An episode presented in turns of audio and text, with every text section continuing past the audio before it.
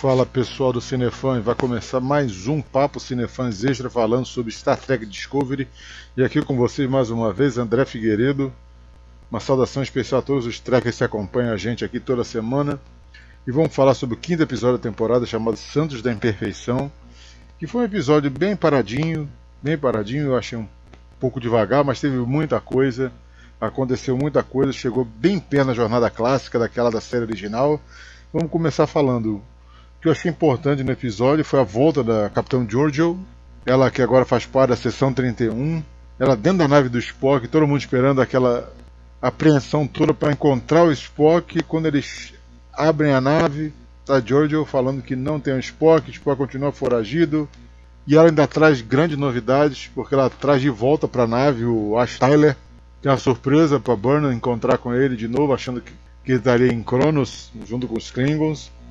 E ele não pode falar muito o que aconteceu, porque na sessão 31 tudo é secreto. E nesse episódio descobre que o chefe da sessão 31, um cidadão chamado Leland, é muito amigo do Pike, só que a amizade fica um pouco estremecida, porque o Pike pergunta as coisas, ele não pode responder, porque de novo a sessão 31 é cheia de segredo. Mas a grande trama central do episódio não foi esse.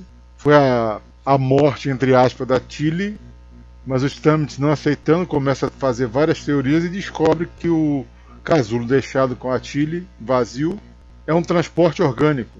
Como a plataforma de transporte da nave, é um transporte orgânico.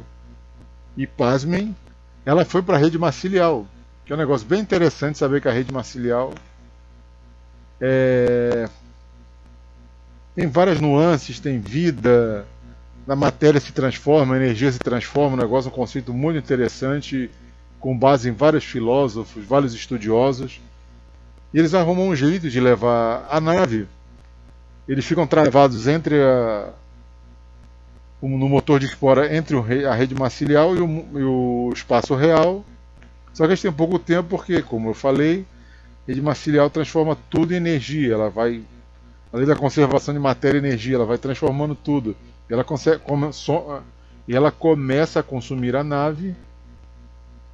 Então a Burnham Stamets tem pouco tempo para encontrar a Tilly.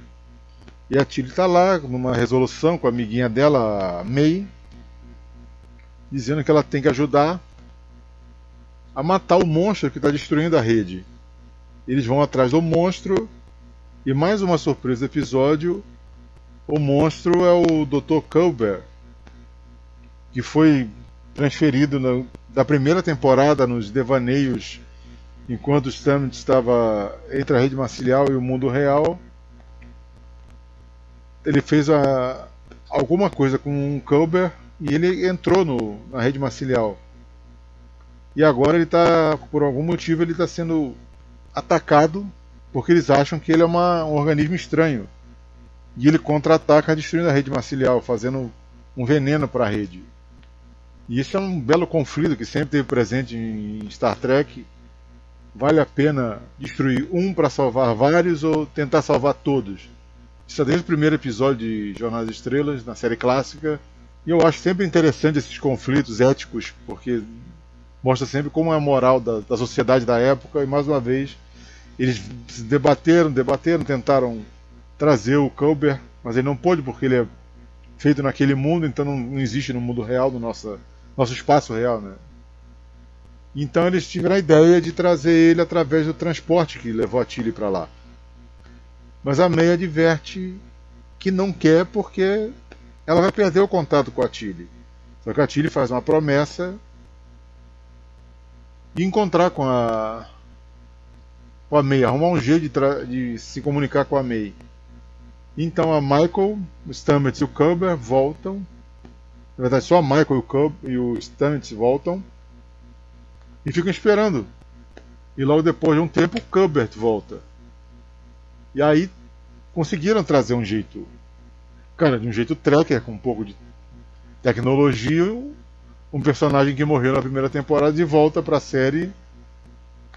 Como eles disseram, ele teria um belo arco na segunda temporada e aí está o arco dele se ficando bem interessante Agora o. Foi triste ver o.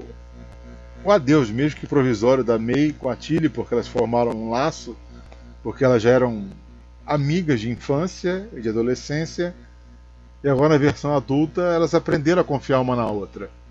E ficou bem legal, e foi um pouco triste ver elas se separando, mas é assim, né? Pra salvar um, alguma coisa tem que deixar para trás, né? A jornada sempre mostrou isso, mas eu ainda espero que apareça e no final do episódio também teve uma coisa muito interessante. A Almirante Cornwell, que estava meio desaparecida, voltou e ordenou que a seção 31 trabalhe com a Discovery para encontrar o Spock.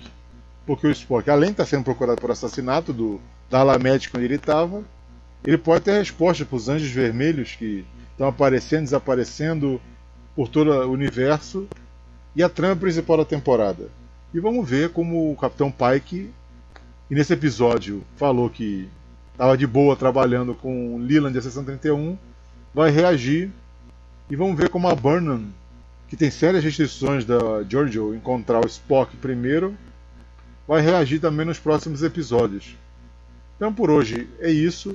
Um episódio bem estilo Jornal das Estrelas, pouco parado, mas bem legal de assistir. Espero todo mundo no próximo domingo no review do episódio 6. Tá certo, gente? Vida longa e próspera para vocês. Valeu!